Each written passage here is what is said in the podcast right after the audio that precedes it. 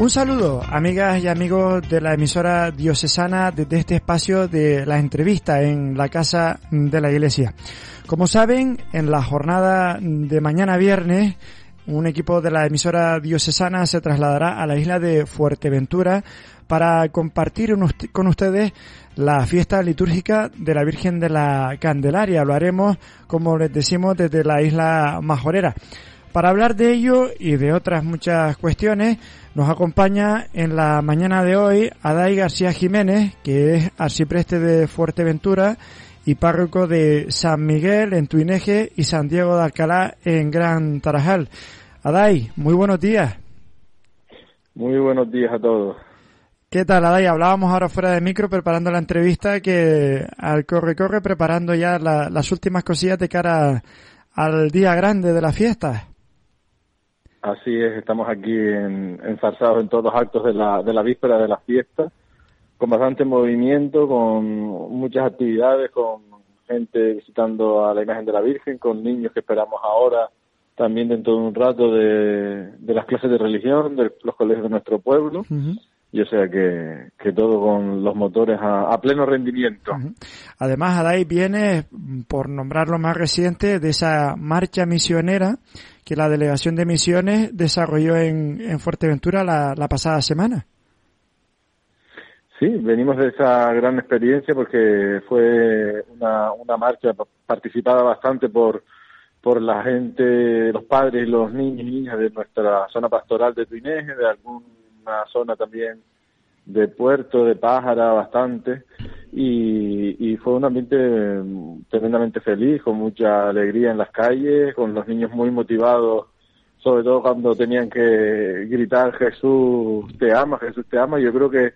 por lo menos el, el, el objetivo que se trazó cuando quisimos llevar adelante la marcha misionera, que fue un poco trasladar esa alegría de seguir a Jesús eh, por parte de las familias al, al pueblo, a la isla entera,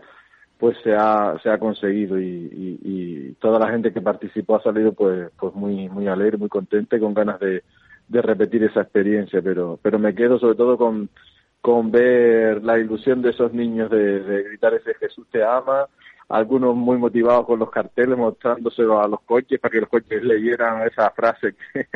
que se cantaba, o sea que ha valido la pena y por muchos otros gestos en torno también a la Virgen de Candelaria, y la gente asomándose a los balcones que, que yo creo que, ha valido la pena y como digo pues los objetivos que se, se, vieron en el horizonte cuando se quiso mm, llevar adelante la iniciativa se, ha, se han logrado con creces. Y ojalá que no sé si aquí o en otras partes de la isla o de la diócesis pues que, que cunda el ejemplo y que esa sea pues también una, una experiencia a, a, potenciar y a, y a seguir llevando adelante. Hablando de, de misión, Adai, eh, hace eh, bastante poco tiempo también has tenido la oportunidad de, participar en las fiestas de Fray Andresito. Eh, te podíamos leer en una entrevista hace unas semanas eh, el mensaje de santidad de Fray Andresito está vigente en el siglo XXI. La figura de, de este venerable en ese primer paso hacia la canonización en que se encuentra el, el majorero puede que muchos no conozcan su figura. Si tuviéramos que destacar algo de quién fue o cómo nos puede inspirar, como bien dice su mensaje en nuestro día a día actualmente, ¿qué podríamos decir? Yo la verdad que también reconozco que me encuentro en, eh, el grupo de esas personas que, que, hasta hace poco no conocían mucho su figura o su vida, así que es verdad que, que por ser parte del clero diocesano conoces un poco que se encuentra en proceso de gratificación de hace tiempo, has oído hablar de él, has leído alguna cosa, pero que era una figura un poco así como más de, desconocida. Y, y, estando aquí en Fuerteventura, que la gente lo nombra, que hablan de él, que pasas por Ampuyenta y ves allí su imagen en un, en un, en un busto que hay o también en un icono que hay al, a la entrada del pueblo, como destacando las cosas del pueblo, pues vas un poco sintiéndote interpelado por acercarte un poco más y después ya estas fiestas que me pidieron pues que, pudiera compartir con la gente de Ampuyente alguna reflexión. Es, ha sido la, el, gran descubrimiento de, de, la figura de Fray Andresito para mí. Y yo creo que mm, una de las cosas que se puede destacar es que en él se ve lo que nuestra misma fe nos hace caer en la cuenta, ¿no? Que, que nada humano le es ajeno a Dios, que nada de lo que nos, nos es propio al hombre y a la mujer de nuestro tiempo es extraño para Dios y, y, el mensaje ese de, de, vida, de fe, de, de de cercanía a los pobres, nos habla de, de un hombre tremendamente humano, porque la realidad suya, la realidad de su vida fue tremendamente dura, tremendamente difícil.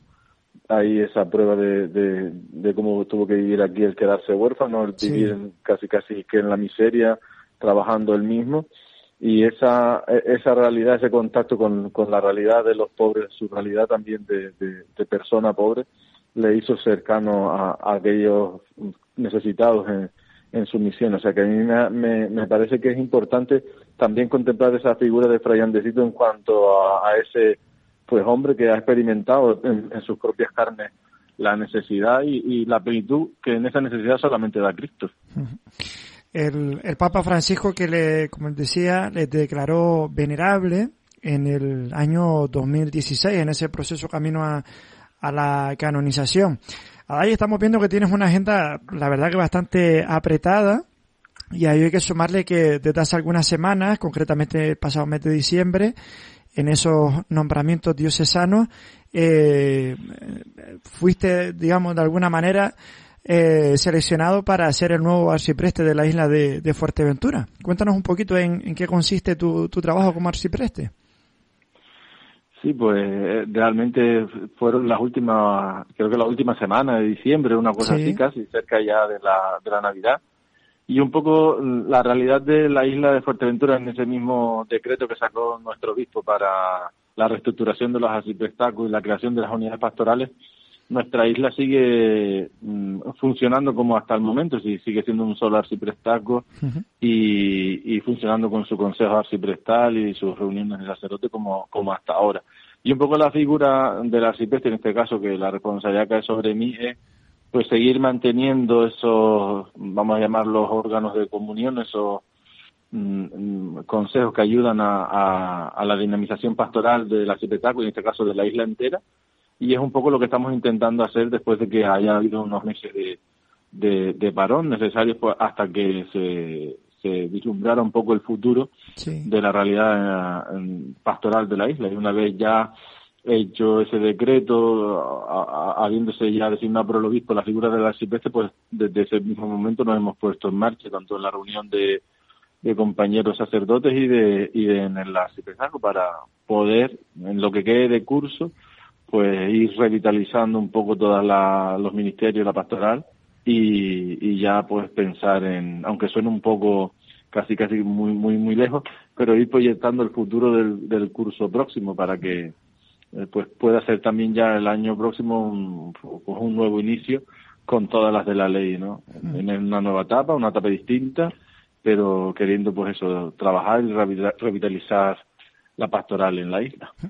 ¿Hay alguna eh, circunstancia en concreto que vea eh, o todos los miembros del clero, en este caso tú a lo mejor como, como primer responsable, Adai, eh, que haya que tener una actuación más inmediata de, esa de ese primer acercamiento que han hecho? Pues aquí en la, en la isla la realidad más inmediata es creo, a mi parecer, y lo hemos hablado en bastantes eh, reuniones en el Consejo Arciprestal, es revitalizar la comunión entre todos, revitalizar la comunión entre el clero, teniendo en cuenta las legítimas diferencias, porque cada uno de nosotros es distinto, pero una necesidad sería eso, revitalizar esa comunión y revitalizar también pues el trabajo de las coordinadoras, porque después de la pandemia es verdad que nosotros hemos experimentado un poco un, frenazo en, en, el funcionamiento de, las distintas coordinadoras de, liturgia, de, pastoral de la salud, de catequesis, y un poco se necesita mm, revitalizarlas y, que se vuelva pues a, potenciar la formación para, para todos ellos, los encuentros y un trabajo pues eh, eh, que digo que favorezca la, la comunión, ¿no? un trabajo que, que sea pues eso consensuado entre todos que nos ayude a, tener un arciprestaco vivo, dinámico y sobre todo que también mm, pues responda a las necesidades que todos vemos en la isla, ¿no? Una isla que pastoralmente pues vive momentos de bastante lejanía de la gente para con, con la práctica religiosa, un difícil acercamiento a la familia y, y que hay que pues asentar toda la pastoral en la realidad que vivimos, ¿no? Una isla en la que hay bastante inmigración y que es al mismo tiempo da la posibilidad que nuestras comunidades sigan vivas en muchos aspectos, porque la mayoría ya de familias que tenemos en catequesis o la misa incluso de los domingos, pues son personas que vienen de, Hispanoamérica y que están manteniendo nuestra pastoral y dinamizando nuestras parroquias y que eso también hay que tenerlo en cuenta. Sobre todo hay que tenerlo en cuenta no solamente para para estar cercanos a, su forma de vivir y de celebrar la fe, sino también para que veamos que es urgente en ese trabajo que decía yo antes que favorezca la comunión entre todos, cómo debemos también replantearnos eh, una pastoral de iniciación cristiana, porque no es posible pues que se siga uh, viviendo un, un, acercamiento a los sacramentos por, por costumbre, por ritualismo, y, y, y, que eso no favorezca realmente el encuentro con Cristo. Que yo sé que esto que yo digo, pues mm, puede sonar añejo, ya que se ha escuchado muchas veces, pero no decaigo o no caigo en la tentación de que de que me lleve el desánimo de que no es posible replantear la pastoral. Yo creo que sí es posible, pero lo que pasa es que hay que primeramente creer en esos objetivos, creer que ya el hombre y la mujer de este tiempo necesita un anuncio de Cristo distinto, que ya no valen eh, X programaciones, ya no valen eh, contentarnos porque tengamos, como por ejemplo aquí en Gran Tarajal, casi 200 niños en catequesis y realmente hay 200 familias, pero son pocas las que pasan por la parroquia. Están sí en, sus, en los salones una vez a la semana, pero el compromiso de fe y el acercamiento a Cristo muchas veces es tremendamente difícil. Pero lo digo para que compartir con todos los que nos estén oyendo de que el trabajo es, el trabajo que hay es ilusionante. Si realmente te metes de lleno en, esta realidad que, que ha tocado o que nos ha tocado, te puedes llegar a ilusionar, te puedes llegar a entusiasmar con, con lo primordial que uno lleva, que es encontrarse con Jesucristo y desear que otros pues también lo hagan. Por eso yo creo que ese trabajo mm, que favorezca la comunión entre sacerdotes y entre los distintos ministerios o laicos comprometidos puede llevar también a que este arciprestazgo pueda ofrecer en, en, las distintas zonas que forman la isla pues una pastoral distinta, una pastoral mm, que, que, al hombre y la mujer de hoy pues le llegue y, y le lleve a Cristo para llegar a Cristo, qué mejor compañía que la de la Virgen María en Gran Tarajal con la vocación de la Virgen de la Candelaria. Aquí en estos días, Adai, contábamos al inicio, estamos celebrando hoy en víspera de, ese día grande. Eh, ¿Qué te gustaría resaltar de, de estas fiestas y de estas fiestas en particular en Gran Tarajal? Pues a mí me gustaría resaltar cómo mm, eh, la Virgen puede seguir siendo para, para muchos un, un medio de encuentro con Cristo. Yo en distintos momentos de estas fiestas y en la previa a ella, cuando la gente pues se plantea por qué la necesidad de, de un programa variado, de distintos actos que vamos a tener, yo siempre respondo con una experiencia personal que tuve al llegar aquí y es que en las primeras fiestas de la Virgen de Candelaria, que son las dos que celebra la parroquia junto con la de San Diego, que es el patrón y el titular de esta parroquia, me di cuenta que eh, la Virgen tenía una eh, devoción particular, es decir, una devoción más fuerte, es decir, eh, había ahí un faro de luz que, que, que, llamaba a mucha gente. Y la parroquia lo que ha querido durante este tiempo es, mm, sin caer en, en, a lo mejor no sé, no sé si ritualizar las cosas o hacer muchos ritos o muchos actos, eh, potenciar o descubrir a algunos que puedan a, la gente acercarles a Cristo. Hmm. Yo mm, mm, estuve de seminarista y de diácono en la con don Agustín Sánchez. Yo me acuerdo que eh, don Agustín, cuando yo he ido a visitar a los enfermos y el primer día que fui, que no tenía experiencia en visitar enfermos, y yo le compartí la preocupación mía de, cómo iba a poder afrontar yo eso, y me respondió, dice, tú tranquilo que la Virgen va por delante. Y ciertamente cuando iba camino de ver a los enfermos, de visitar a los enfermos, empezaron ahí apareciendo en un bar, en una casa, en una tienda, imágenes de la Virgen del Carmen de allí de la iglesia, y me acordé yo de esa expresión, la Virgen va por delante, y sentir la compañía de María. Y yo creo que eso aquí, aunque lleva algún tiempo que no sé si decir dormido, porque la gente también cae eh, cuando se ritualizan las cosas en la costumbre, en, en, cansarse de las cosas, pero hay mucha devoción a la Virgen. Y yo creo que una cosa a destacar es eso, sí que hay devoción, que la Virgen sigue aunando al pueblo, sigue siendo un, faro de luz y eso al creyente que vive realmente su devoción a la Virgen María no tiene otro fin y otro medio que llevarnos a Jesús. Y ese es el planteamiento de la parroquia, aprovechar, eh, por decirlo comercialmente, el tirón de la Virgen María para que muchos puedan encontrarse con Cristo y descubrirlo. Por último, Adai, te voy a pedir una invitación a todos los que nos están escuchando a que mañana, bien en la isla de la Maxorata o a través de YouTube, eh, se sumen a esta celebración pues a todos los que nos, estén, oyendo, que eh, les invito a que participen de, esta fiesta de la Virgen de Candelaria, escuchen y vean la, celebración de la Eucaristía de mañana, de las 7 de la tarde, que presidirá Don Adai, y que, se unan a, la alegría de este pueblo por celebrar a, a su madre y patrona, que lo está preparando ya en estas vísperas de hoy, con mucha ilusión, con mucho entusiasmo y con un agradecimiento pues fuerte por todo lo que lo que Dios nos está regalando y todo lo que Dios nos está haciendo ver en este tiempo, que aunque no lo creamos es mucho, yo creo que mm, hasta incluso en, muchos corazones, como dice Jesús en el Evangelio, el Padre que ve en los secretos, hay mucho de, acercamiento a Dios. O sea que también para ellos les animo a que compartan con nosotros esta celebración que, que gracias a la emisora diocesana por retransmitirla, pues puede también pues, ayudar a todas las personas. Pues Adai, muchísimas gracias y cogemos esa invitación. Recuerden mañana a partir de las 7 de la tarde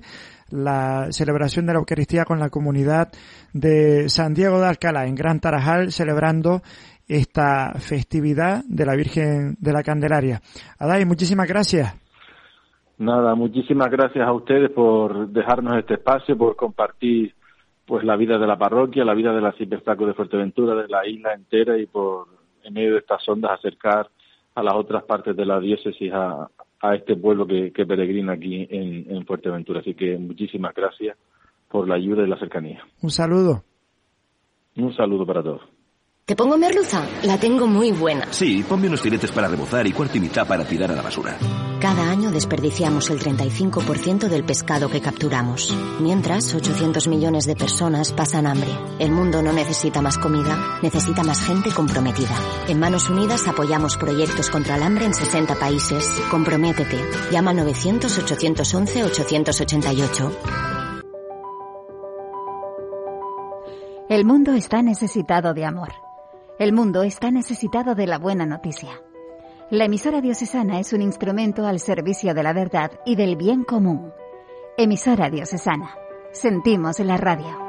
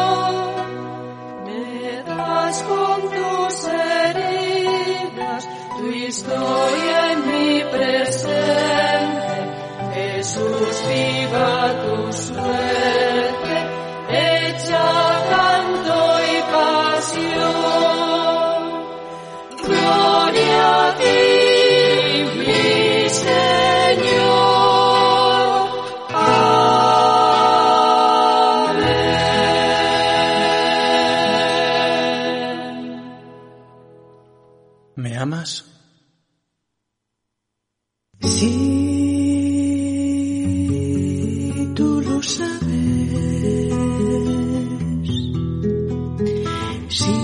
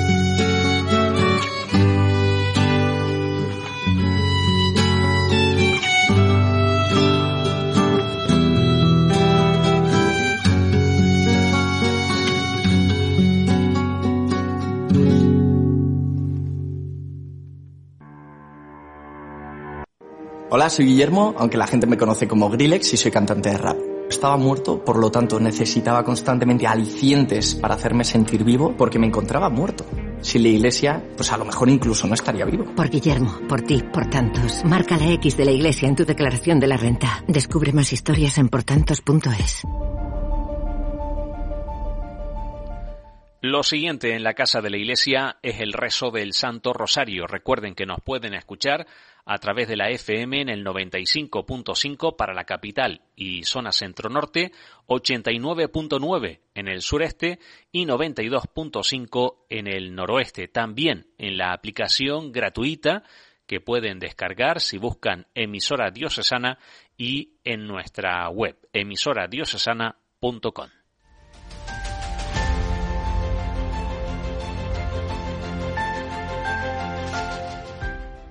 Santo Rosario, por la señal de la Santa Cruz de nuestros enemigos, líbranos Señor Dios nuestro. En el nombre del Padre, del Hijo, del Espíritu Santo. Amén. El rosario nos ayuda a contemplar la vida de Jesús a través de los ojos de María.